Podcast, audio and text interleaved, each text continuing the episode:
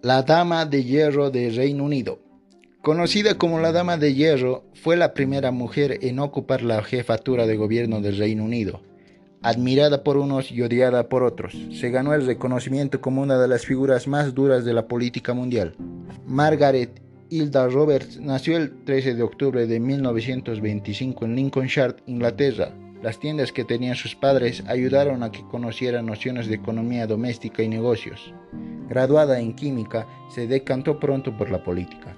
Compitió para ingresar al Parlamento británico en 1950 y 1951.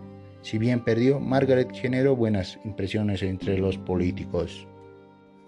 En ese tiempo se casó con el empresario Dennis Thatcher. En 1959 fue elegida miembro del Parlamento. En 1970 fue ministra de Educación.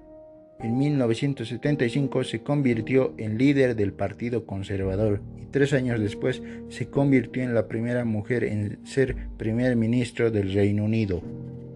Durante su mandato aplicó medidas duras como la privatización de las empresas estatales, limitación de beneficios sociales y flexibilización laboral, además de dirigir la guerra de las Malvinas contra Argentina.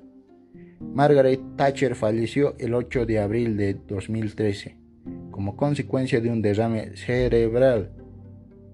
Escuchaste el podcast Converso.